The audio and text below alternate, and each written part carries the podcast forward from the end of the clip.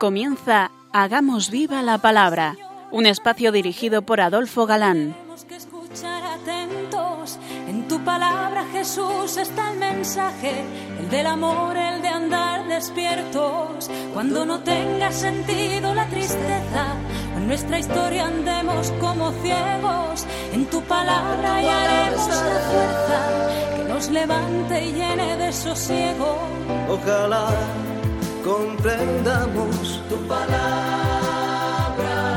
Ojalá practiquemos tu palabra. Ojalá nos envuelva tu palabra. Ojalá nos transforme tu palabra.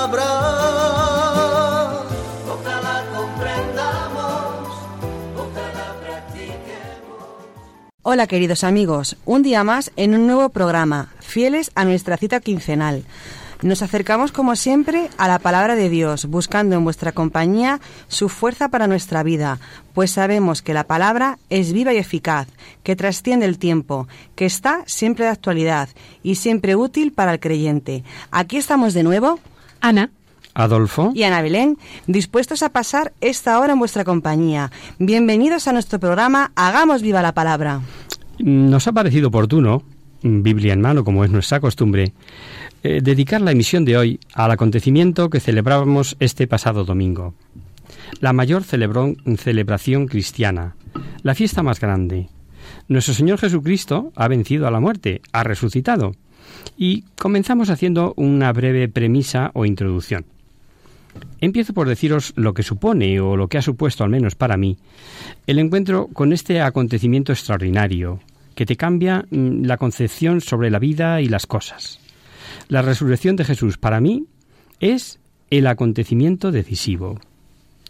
Que Jesús solo haya existido, o que en cambio exista también ahora, depende de la resurrección.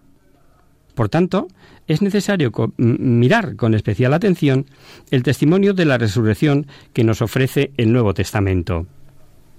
Hay dos datos eh, patentes para cualquiera que se aproxime a este tema.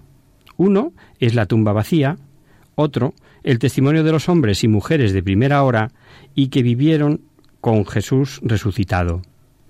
Y desde luego, para ellos no era nada fácil de explicar, pero bueno, ahí estaba, y, y además superaba el horizonte de su propia experiencia y conocimiento. Si la resurrección de Jesús no hubiera sido más que el milagro de un muerto vuelto a la vida, no tendría para nosotros interés alguno. Pero los evangelios narran algo completamente diferente. La resurrección de Jesús es el paso a un tipo de vida totalmente nuevo, una vida mm, que ya no está sujeta a la ley del devenir y de la muerte, sino que está más allá de eso, una vida que ha inaugurado una nueva dimensión de ser hombre. En la resurrección de Jesús se ha alcanzado una nueva posibilidad de ser hombre, una posibilidad que interesa a todos y que abre un futuro, un tipo nuevo de futuro que nos interesa a todos. Es así, no es fácil de entender, desde luego es un misterio que nos supera humanamente hablando, pero es así. Los testigos de las apariciones que vamos a ir analizando aceptan sencillamente esa realidad que es incontestable, aunque la paradoja era indescriptible. Pensemos. Por un lado, él era completamente diferente, no un cadáver reanimado, sino alguien que vivía mm, desde Dios de un modo nuevo y para siempre. Y al mismo tiempo, sin pertenecer ya a nuestro mundo, estaba presente de manera real, eh, eh, en su plena identidad. Con esta breve premisa, vamos a ver en detalle y de la mano de los Evangelios eh, la resurrección, la Pascua, y veamos, Evangelio en mano, qué pasó aquel día primero de la semana. Empezamos analizando dos ambientes. El primero, el de ese lugar en que no sabemos muy bien definir, que hemos llamado seno de Abraham, o donde las almas buenas esperaban el santo advenimiento, como decían los viejos catecismos. Dice la carta a los hebreos. todas estas personas murieron sin haber recibido las cosas que Dios había prometido, pero como tenían fe, las vieron de lejos y las saludaron reconociéndose a sí mismos extranjeros de paso por este mundo. San Juan, en la última cena, como recordaréis, narra que Jesús dijo En la casa de mi Padre hay muchas moradas. Si no fuera así, no habría dicho que voy a prepararos, prepararos un lugar. Por otro lado, Abraham, y nos lo dice también el Evangelio de San Juan, mm, dice que Abraham se regocijó pensando en este día. Ese es el primer ambiente que no podemos olvidar. Pensad en todas las almas buenas que habría allí, pues no sé, San José, por ejemplo, ¿no? Segundo ambiente, el del cenáculo. Encerrados, llenos de miedo. Aquel mismo día primero de la semana los discípulos estaban reunidos y tenían las puertas cerradas por miedo a los judíos. Más miedo aún, y eso no nos lo inventamos, cuando encontraron el sepulcro vacío, lo dice Marcos. Entonces las mujeres salieron huyendo del sepulcro, pues estaban temblando, asustadas, y no dijeron nada a nadie, porque tenían miedo. ¿Porque tenían miedo? ¿Y las profecías? ¿Y los avisos? Porque Jesús avisó más de una vez que resucitaría el tercer día. ¿Qué pensaban? Pues bueno, lo sabemos gracias a Lucas con alguna frase mm, que dicen los de Maús. Lo de Jesús de Nazaret, que era un profeta poderoso en hechos y palabras delante de Dios y de todo el pueblo. Los jefes de los sacerdotes y nuestras autoridades lo entregaron para que lo condenaran a muerte y lo crucificaran. Nosotros teníamos la esperanza de que Él fuese el libertador de la nación de Israel, pero ya han pasado tres días desde entonces. Teníamos la esperanza, han pasado tres días, o sea, desencanto. Esto se ha quedado en nada. Y en esos ambientes resucita. Nos hacemos tres preguntas. ¿Cuándo? ¿Dónde? ¿Y por quién? ¿Cuándo? Al tercer día. Por el método de contar eh, el tiempo los hebreos que conocemos y que no es el nuestro, viernes a la puesta del sol ya es sábado, sábado a la puesta del sol domingo y domingo.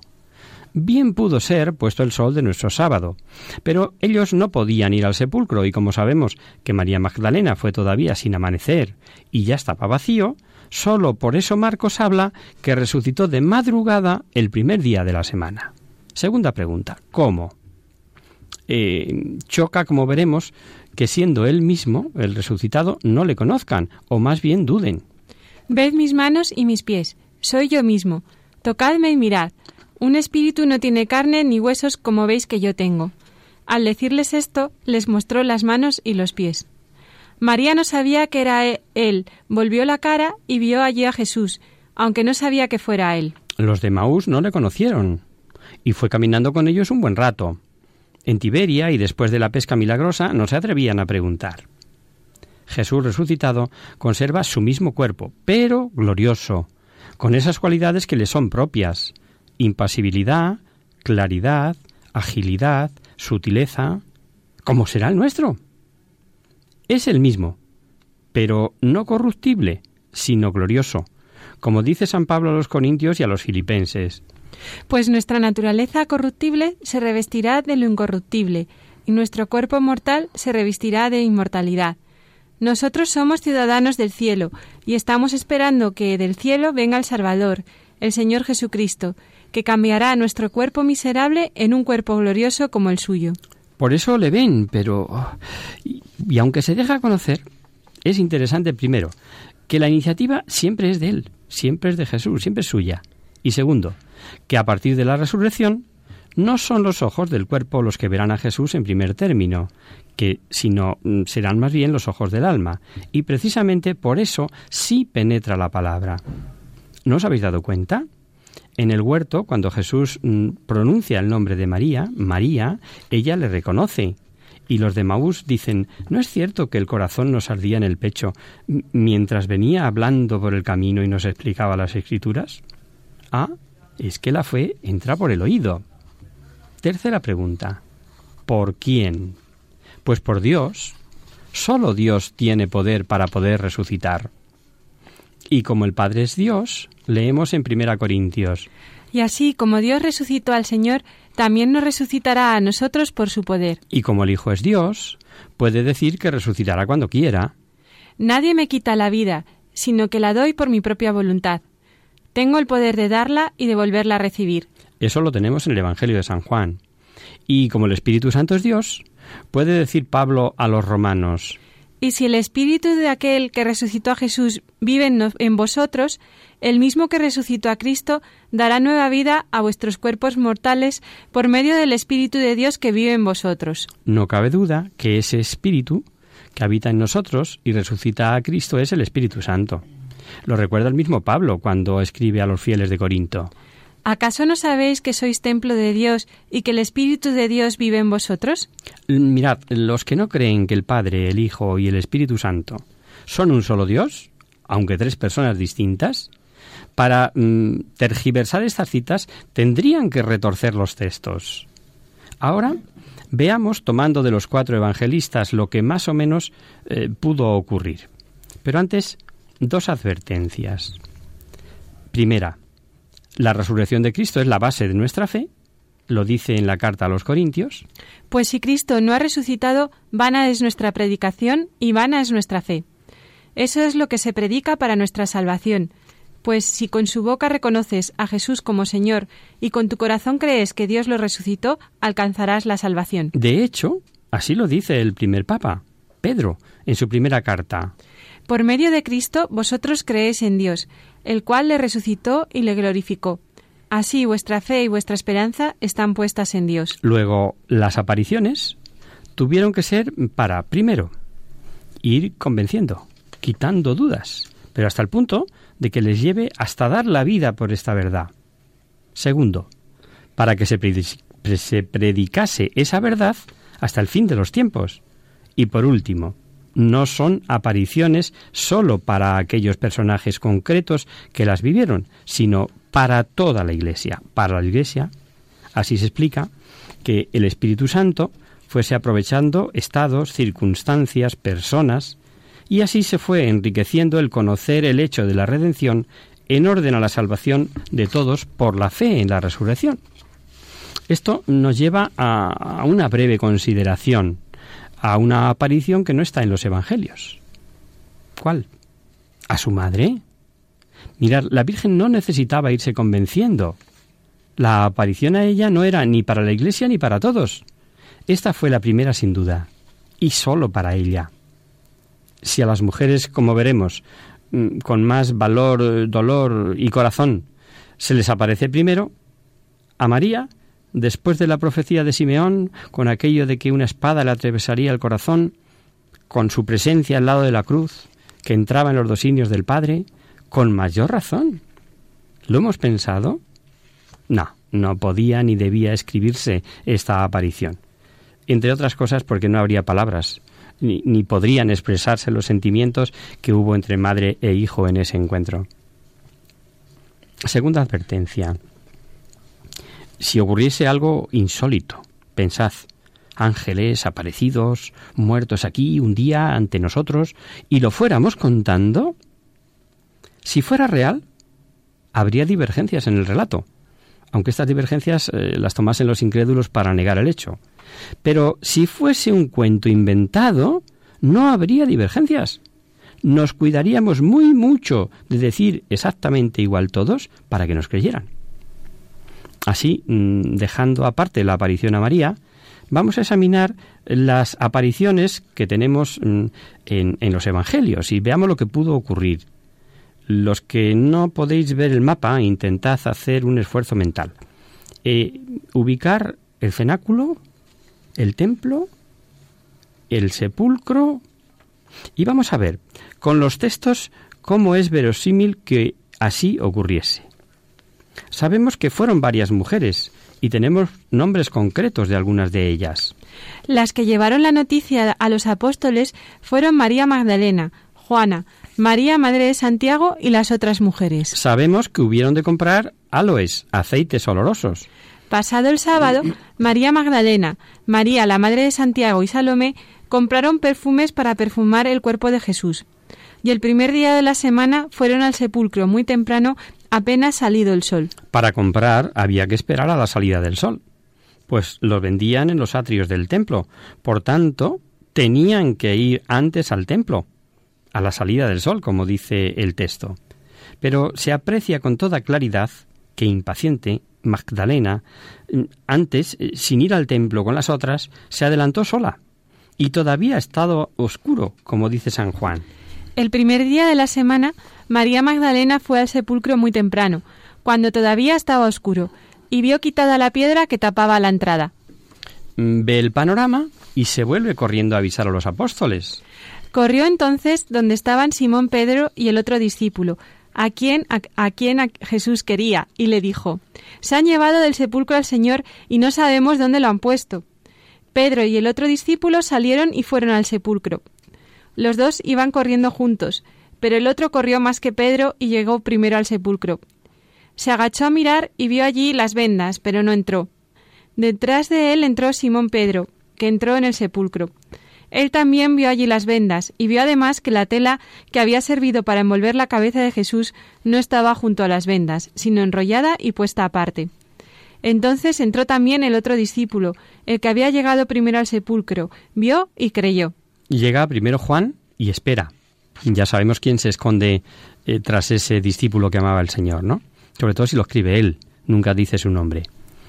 Eh, Pedro ya cuenta mm, con cierta preeminencia. Mm, Juan le cede el paso, no entra, ¿no? Vendas sueltas, sudario plegado aparte, eh, aquello tal cual estaba, es difícil de armonizar con los que arguyen que hubo un terremoto, que mm, robaron el cuerpo, que desapareció el cuerpo. Y Juan empieza a creer y comprender la escritura. ¿Es que no sabía los textos de antes? ¿Qué vio Juan para que vio y creyó? Pero además lo que ve, como lo ve, le invita a creer. Mm, Los que piensan o pensamos que la sábana santa es una reliquia de valor precioso, pudo ser sencillamente eso, ver plegada la sábana y que allí, ¡puf!, había desaparecido el cadáver sin separar la sábana lo de arriba lo de abajo, vamos. Y vamos con las apariciones. Primera, se ve en que vueltos Pedro y Juan, María queda sola en el huerto y es la primera en ver al Señor resucitado. Nos lo cuenta así Marcos. Al amanecer del primer día de la semana, se apareció primero a María Magdalena, de la que había expulsado siete demonios. Y es que Juan, quien narra con detalle la conversión que mantiene con Jesús, creyendo que era el hortelano, hasta que pronuncia su nombre y de manera inequívoca, aquella mujer que había sido pecadora a tope, pues eso quiere decir lo de los siete demonios, recordar el valor del número siete, plenitud, le conoce y dice, Raboní, que es como decir, maestro amadísimo. Mujer, ¿por qué lloras? ¿A quién buscas? Ella, pensando que era el que cuidaba el huerto, le dijo Señor, si tú te has llevado, te lo has llevado, dime dónde lo has puesto, para que yo vaya a buscarle. Jesús entonces le dijo María. Ella se volvió y le respondió en hebreo Raboní. Jesús le dijo Suéltame, porque todavía no he ido a reunirme con mi Padre. Pero ve y di a los hermanos que voy a reunirme con el que sí es mi Padre y vuestro Padre, mi Dios y vuestro Dios. Entonces fue María Magdalena y contó a los discípulos que había visto al Señor, y también lo que él le había dicho. En esta primera aparición a esta mujer arrepentida se cumple lo dicho por el profeta Ezequiel. Y si el malvado se aparta de todos los pecados que cometía, y cumple todas mis leyes, y hace lo que es recto y justo, ciertamente vivirá, no morirá. No volveré a acomodarme de todo lo, no volveré a acordarme de todo lo malo que hizo, y él vivirá por hacer lo que es recto. Yo no quiero que el malvado muera, sino que cambie de conducta y viva. Yo, el Señor, lo afirmo. Ama mucho porque mucho se la perdonó. ¿Habéis observado? Antes, en la última cena, eh, dice a sus apóstoles que ya no son siervos, sino amigos. Ahora les llama hermanos. Hemos escuchado que dice, di a mis hermanos. Pero matiza, mi Padre, vuestro Padre, mi Dios y vuestro Dios. Somos ya partícipes de esa hermandad. Hermanos del verdadero Hijo natural. Pero a quienes le recibieron y creyeron en él, les concedió el, el privilegio de ser hijos de Dios. Y son hijos de Dios no por la naturaleza ni por los deseos humanos, sino porque Dios los ha engendrado. Suéltame, le dice. Mm, La palabra es más densa de lo que parece. Jesús resucitado, vida gloriosa ya, no tendrá el mismo trato que antes. Su cuerpo es glorioso. Ahora será la fe, pero mm, también es una forma de, urgirle eh, que corra a cumplir el mandato de llevar la buena nueva. Vamos a hacer ahora un breve descanso, una pausa musical, y seguimos analizando las apariciones después del descanso.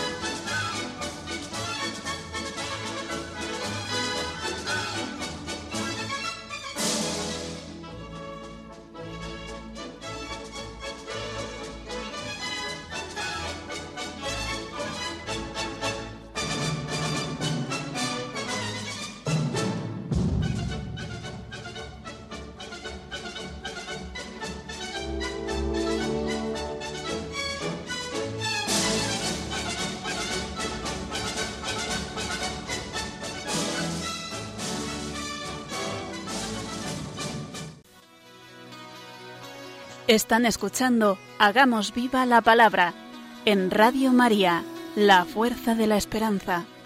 Amigos, de nuevo con vosotros tras esta pausa musical. Os recordamos, queridos oyentes, que sintonizáis el programa Hagamos viva la palabra. Podéis dirigiros a nuestros a nosotros por correo postal a Radio María, Paseo de Lanceros número 2, primera planta, 28024 de Madrid, o bien por correo electrónico a hagamos viva la palabra arroba radiomaria.es. Para los que se acaban de incorporar, decirles que estamos viendo hoy, siguiendo las narraciones evangélicas, la resurrección de Jesús. Eh, vimos antes del descanso la primera aparición a María Magdalena y ahora vamos con la segunda. Es a las demás mujeres. ¿Al cruzarse con Pedro y Juan? Mm, tal vez. Una vez comprados los aromas, su problema era ¿quién nos va a retirar la piedra del sepulcro? Llegan, se encuentra en la gruta abierta y los ángeles que le dicen que ha resucitado. Pero el que mejor da la clave de esta respuesta angélica es el evangelista Lucas, pues dice que llenas de miedo se inclinaron hasta el suelo, pero aquellos hombres les dijeron ¿Por qué buscáis entre los muertos al que está vivo? No está aquí, ha resucitado. Lo cierto es que se van, y de regreso. Las mujeres se alejaron a toda prisa del sepulcro, asustadas pero a la vez con mucha alegría, y corrieron a llevar la noticia a los discípulos. En esto Jesús se presentó ante ellas y las saludó. Ellas, acercándose, a Jesús, le abrazaron los pies y le adoraron. Él les dijo, No tengáis miedo. Id a decirle a mis hermanos que se dirijan a Galilea, y que allí me verán. ¿Os vais dando cuenta de que para llevar el mensaje se preocupa de que el mensajero le vea y quede bien convencido? Mm, ¿Estamos nosotros convencidos? Pues cada misa decimos, anunciamos tu muerte, proclamamos tu resurrección. ¿Vemos ciertamente con esos ojos de fe a Jesús resucitado? A veces se nos mostrará con disfraces difíciles de reconocer, en un cuerpo llagado, destrozado por una explosión, con llagas, con hambre, enfermo, en el propio panácimo de la Eucaristía. Bueno, pues imaginad en el cenáculo apariciones, ángeles, piedra quitada, sepulcro vacío, dicen que le han visto, eh, yo creí que era el hortelano, Pero, pero, pero, ¿de dónde está? Bueno, a ver. Va, cosa de mujeres. Alguno de aquellos inefables discípulos diría o pensaría, va más de corazón que de cabeza. Y ciertamente más corazón, seguro, pero no menos cabeza, pues dice Lucas. Las que llevaron la noticia a los apóstoles fueron María Magdalena, Juana, María, madre de Santiago, y las otras mujeres. Pero a los apóstoles les parecía una locura lo que, ellos lo que ellas contaban, y no las creían. Y mientras tanto, dos discípulos se largaban de Jerusalén a Emaús, que está a unos once kilómetros. Van desencantados, rumiando el fracaso de este gran profeta que al final mira, se lo han cargado, y nosotros pensábamos, y aunque Jesús se les acercó, pues no le conocen. Los ojos del cuerpo quedan como, como retenidos tras la resurrección. La clave del por qué, pese a las promesas y profecías, no creían, se las da el propio Jesús. Qué torpes sois y tardos de corazón para creer lo que dijeron los profetas acerca de... Tardos de corazón para creer la escritura. Luego, en la escritura es Dios quien habla. Ojo, a los que solo usan mm, la, la, escritura para saber y saber textos. También sabían texto los judíos, y también referencia a los sentidos típicos, etc. Luego se puso a explicarles todos los pasajes de las escrituras que hablaban de él, comenzando por los libros de Moisés y siguiendo por todos los libros de los profetas. Y, como dijimos, mm, la palabra ardía en su corazón. Le conocen, mejor, se da a conocer en la fracción del pan, como sabemos, y al propio antes, mm, al propio tiempo, o antes o un poquito después, eh, se ha aparecido a Pedro. Nos lo cuenta Lucas, Lucas perdón, eh, que decidieron volver. Sin esperar a más, se pusieron en camino y regresaron a Jerusalén, donde encontraron reunidos a los once apóstoles y a los que estaban con ellos. Ellos les dijeron Verdaderamente ha resucitado el Señor y se ha parecido a Simón. O sea, sabemos por Lucas que se ha aparecido, no vemos el concreto, el momento concreto de la aparición. Pero la cosa ha cambiado. Pedro ya está confirmando. Solo cuando Pedro lo dice, empiezan a creer. Hasta entonces era cosa de mujeres. Quinta aparición. Es en el cenáculo, a los diez apóstoles. Tomás no está con ellos, y sin necesidad de puertas Jesús se hace presente, como cuando consagra al sacerdote. Al llegar la noche de aquel mismo día, primero de la semana, los discípulos estaban reunidos y tenían las puertas cerradas por miedo a los judíos. Jesús entró, y poniéndose en medio de los discípulos, los saludó diciendo Paz a vosotros. Dicho esto, les mostró las manos y el costado. Ellos se alegraron de ver al Señor. Luego Jesús dijo de nuevo Paz a vosotros. Como el Padre me envió a mí, también yo os envío a vosotros. Dicho esto, sopló sobre ellos y añadió Recibid el Espíritu Santo. A quienes perdonéis los pecados, les quedarán perdonados, y a quienes no se los perdonéis, les quedarán sin perdonar. Aun siendo un cuerpo glorioso, quiso conservar las llagas de su pasión, y algo tremendamente importante. Instituye el sacramento de la penitencia, y observad que el poder que les da es tanto de perdonar como de retener, lo que implica obviamente conocer los pecados. Luego, Lucas, como mm, gran médico, como sabemos, conocer de la psicología humana, nos da unos detalles encantadores de esta aparición. Vamos a leerlo. Todavía estaban hablando de estas cosas cuando Jesús se puso en medio de ellos y los saludó diciendo Paz a vosotros. Ellos, sobresaltados y muy asustados, pensaron que estaban viendo un espíritu. Sobresaltados, asustados, pero qué dudas no tendrían, que sigue diciendo, ¿por qué estáis tan asustados y por qué tenéis esas dudas en vuestro corazón? Es que cuerpo glorioso, pero cuerpo. Ved mis manos y mis pies, soy yo mismo. Tocadme y mirad. Un espíritu no tiene carne ni huesos como veis que yo tengo. Y no creen, no pueden creer, pero de pura alegría. Pero como ellos no acababan de creerlo a causa de la alegría y el asombro que sentían, Jesús les preguntó ¿Tenéis aquí algo de comer? Le dieron un trozo de pescado asado y él lo tomó y lo comió en su presencia. Y ojo al final del pasaje, que dice que les abrió la inteligencia, pero para... Entonces les abrió la mente para que comprendieran las escrituras. Importantísimo de nuevo, como vemos, la fidelidad a la palabra revelada. Sexta aparición. Esta fue de nuevo a los apóstoles, pero esta vez con Tomás. Mm, Tomás debía tener un temperamento mm, medio regular, fuerte más bien. No sé si recordáis aquel momento en que llaman a Jesús porque Lázaro, su amigo, está enfermo. Y antes de subir nuevo a Jerusalén, las cosas ya están un poco feas, los apóstoles ya que se echan para atrás. Bueno, mejor lo recordamos. Vamos otra vez a Judea. Dice Jesús, los discípulos le contestaron, Maestro, hace poco los judíos de esa región trataron de matarte a pedradas, ¿y otra vez quieres ir para allá? Jesús les dijo, Lázaro ha muerto. Y me alegro de no haber estado allí, porque así es mejor para vosotros, para que creáis. Pero vayamos a verle. Tomás, al que llevaba, llamaban el mellizo, dijo a los discípulos, Vayamos también nosotros y muramos con él. Vayamos y muramos con él. Pues bien, a Jesús esto no se le ha olvidado. Y a generosidad no le gana a nadie. Y ahora, en el cenáculo, la escena debió poner los pelos de punta. Tomás había dicho Si no veo en sus manos las heridas de los clavos, y si no meto mi dedo en, la- en ellas y mi mano en su costado, no lo creeré. Ocho días después se hallaban los discípulos reunidos de nuevo en una casa, y esta vez también estaba Tomás. Tenían las puertas cerradas, pero Jesús entró, y poniéndose en medio de ellos, los saludó diciendo, Paz a vosotros. Luego dijo a Tomás, Mete aquí tu dedo y mira mis manos, y trae tu mano y métela en mi costado. No seas incrédulo, sino cree. Tomás exclamó entonces, Señor mío y Dios mío. Jesús le dijo, ¿Crees porque me has visto? Dichosos los que creen sin haber visto. Mm, Habéis oído lo último, ¿no? Esta bienaventuranza es para nosotros. Dichosos los que creen sin haber visto. La respuesta de Tomás es una afirmación explícita de la divinidad de Jesús. Un judío, un judío, perdón, no podía pronunciar el nombre de Dios, y menos como una expresión de asombro, como lo atribuyen, por ejemplo, los testigos de Jehová, Dios mío, qué bruto soy, no. Más aún, el que narra el suceso es Juan, y Juan, como sabemos, es judío también. Esta bienaventuranza nos viene a nosotros de perlas, pero para los momentos de duda siempre tendremos que decir, bendito Tomás.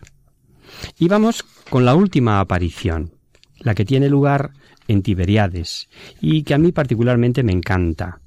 Mm, Pero antes, un breve apunte. ¿Os habéis dado cuenta que Jesús será para que nos entre por los ojos, da los dones de manera exagerada?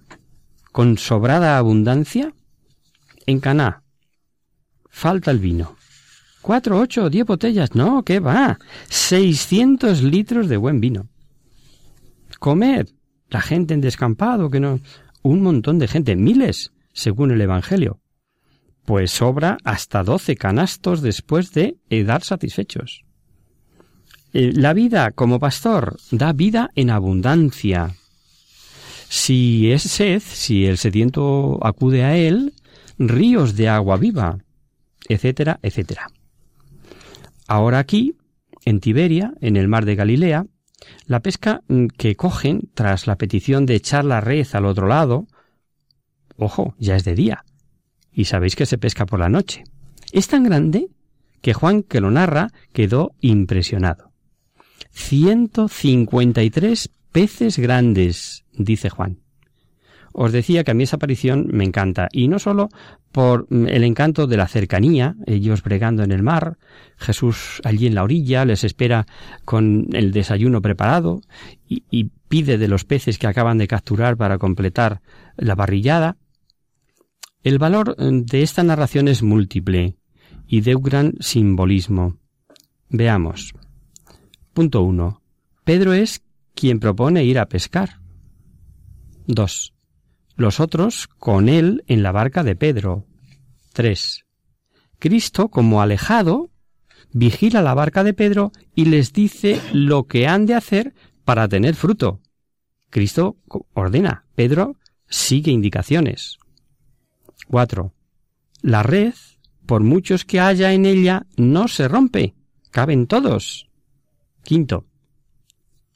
Cristo mira por los suyos, los alimenta, los prepara, los apostoliza. Y por último, en la tarea apostólica, todos saben que quien actúa es Jesucristo, sin necesidad de preguntarle. Y aquí, por último, en esta última aparición, antes de la ascensión a los cielos, entrega a Pedro el primado, que le había prometido después de preguntarle sobre el amor. Sobre las tres veces que Jesús pide a Pedro que le diga públicamente que le ama, lo mejor es leer lo que Juan Pablo II, ya dentro de... bueno, no. Mm, eh, sí, sí, bien digo. Santo dentro de cuatro días. En Valencia, en 1982, dijo, el Señor resucitado no se dirige a Pedro para amonestarle o castigarle por su debilidad o por el pecado que cometió al renegar de él. Viene para preguntarle por su amor. Y esto es de una enorme elocuente importancia. ¿Me amas? ¿Me amas más todavía? ¿Me amas cada vez más? Sí, porque el amor es siempre más grande que la sí, porque el amor es más grande que la debilidad y el pecado.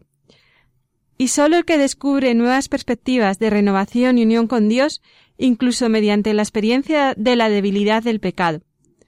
Cristo pues pregunta y examina acerca del amor. Y Pedro responde Sí, Señor, tú lo sabes todo, tú sabes que te amo. No responde si te quiero.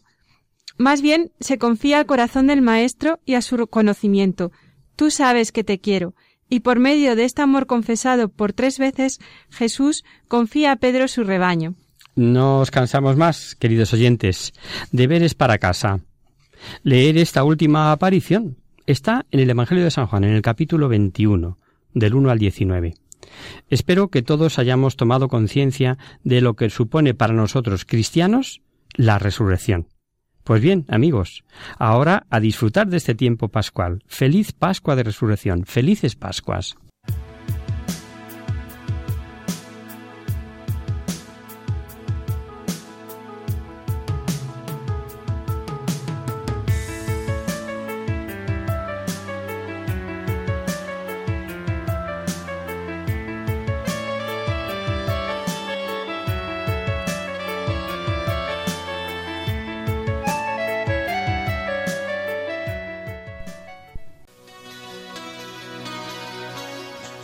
Conocer, descubrir, saber. En Hagamos Viva la Palabra.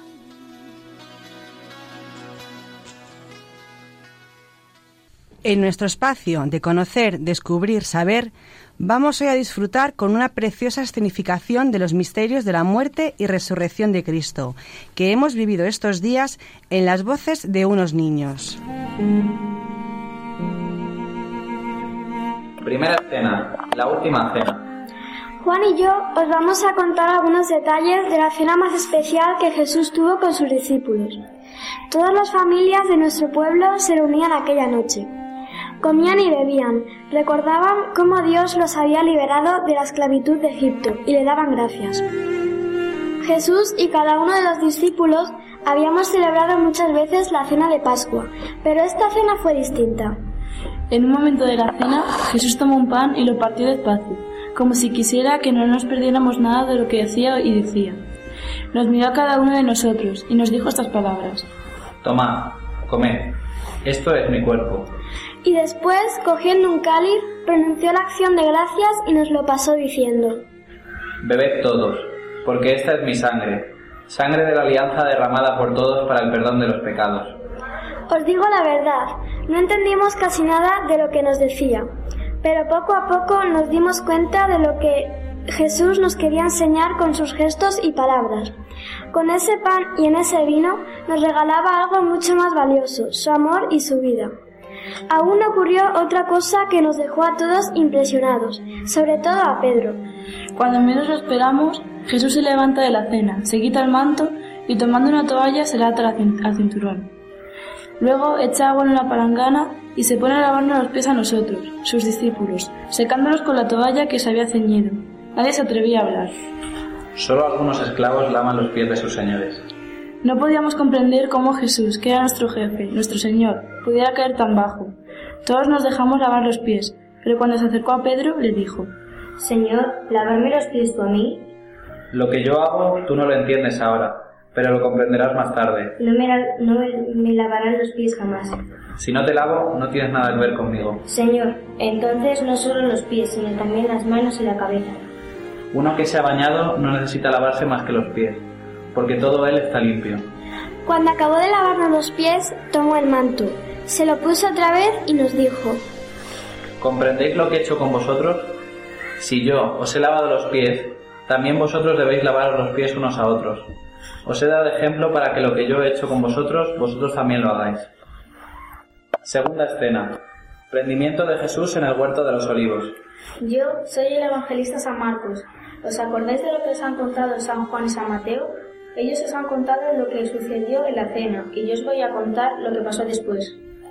Jesús salió de la sala y se llevó a Pedro, a Santiago y a Juan y marcharon al monte de los olivos. Qué triste estaba Jesús. Sabía que pronto le iban a matar. Decía, me muero de tristeza. Y rezaba, lleno de terror, diciendo, Padre, tú lo puedes todo, líbrame de la muerte, pero que no sea lo que yo quiero, sino lo que tú quieres.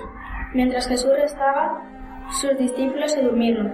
La verdad es que no entendíamos nada de lo que estaba pasando. Levantaos y rezad conmigo. Pero ellos se durmieron de nuevo y Jesús siguió rezando al Padre. Por tercera vez, Jesús se acercó a sus discípulos y les dijo, Ha llegado la hora. En ese momento se presentó Judas, uno de sus discípulos que lo había vendido por 30 monedas de plata. Dándole un beso a Jesús, dio la señal para que los soldados supieran que era él y se lo llevaran. Todos sus amigos se asustaron, huyeron y lo abandonaron. Condujeron a Jesús a casa del sumo sacerdote y se reunieron todos los jefes religiosos. Lo acusaban de muchas mentiras y al final lo condenaron a muerte por decir la verdad, por confesar que él era el Hijo de Dios. Los soldados y los criados lo escupieron y lo abofeteaban. Pedro no se atrevió a decir que él era seguidor de Jesús.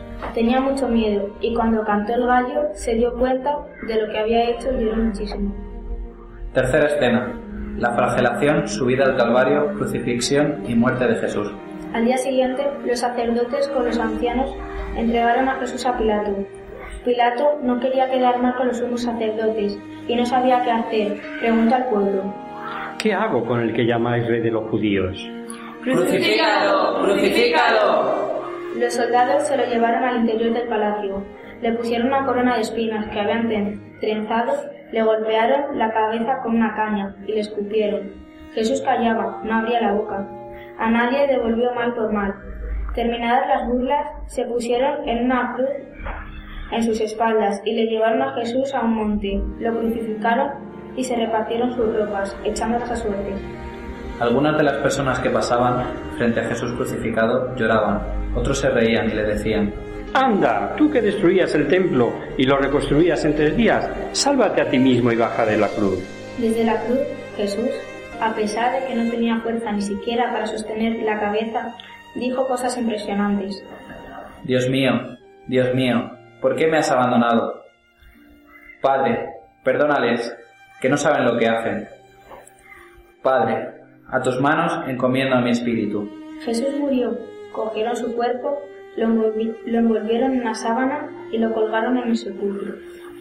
Cuarta escena. La resurrección de Jesús. A mí me toca contaros la parte más bonita de esta historia. Tengo una buena noticia. Jesús resucitó. No acabó en la tarde del Viernes Santo. A los tres días resucitó, tal y como nos lo había dicho. Es verdad que nadie le vio resucitar, pero empezamos a darnos cuenta que algo maravilloso había sucedido cuando María Magdalena fue al sepulcro al amanecer y vio la losa quitada del sepulcro. Echó a correr donde estaba Simón, Pedro y Juan y les dijo, Se han llevado del sepulcro al Señor y no sabemos dónde lo han puesto. Salieron Pedro y el otro discípulo en camino del sepulcro. Los dos corrían juntos. Entraron al sepulcro y vieron las vendas en el suelo y el sudario con el que le habían cubierto la cabeza enrollado en un sitio aparte. Pero eso no fue todo. Jesús resucitado se apareció a sus discípulos en muchas ocasiones. Recuerdo que al anochecer del domingo estábamos los discípulos en una casa con las puertas cerradas por miedo a los judíos. Y entró Jesús y se puso en medio y dijo, Paz a vosotros. Y diciendo esto, les enseñó las manos y el costado, y los discípulos se llenaron de alegría al ver al Señor. Paz a vosotros. Como el Padre me ha enviado, así os envío yo. A veces nos costaba reconocerlo, pero os puedo asegurar que era Él. Nos dimos cuenta de que era Jesús cuando partía el pan y cuando mirándonos con amor nos lo repartía. Última escena. Oración ante el sagrario. Bueno, nosotros solo hemos contado una parte de la historia de Jesús y ahora todos conocemos la buena noticia que Él nos trajo, que por amar a todos murió y resucitó y quiso quedarse para siempre con nosotros en la Eucaristía, en el sagrario y cada día nos espera ahí para escuchar lo que le decimos y hablarnos como un amigo. Por eso os invito a todos a estar un ratito con Él en el sagrario.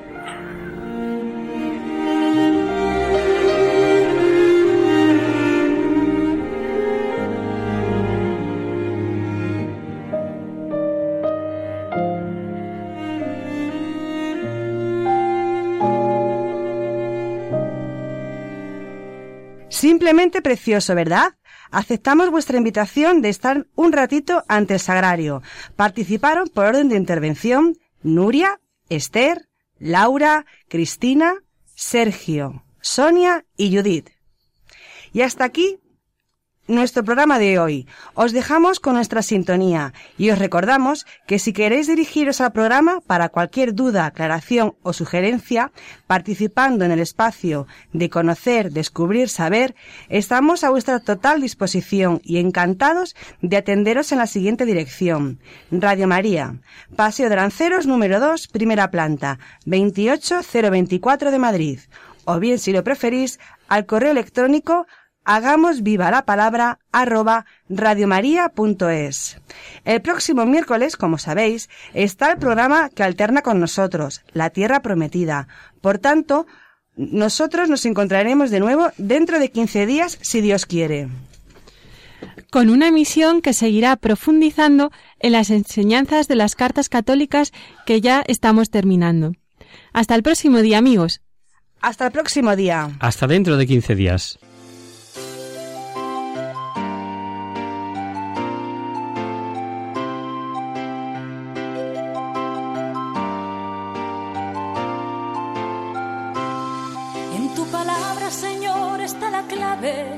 Solo tenemos que escuchar atentos.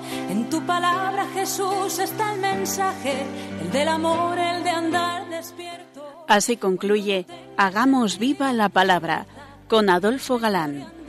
como ciegos, en tu palabra y haremos la fuerza que nos levante y llene de sosiego. Ojalá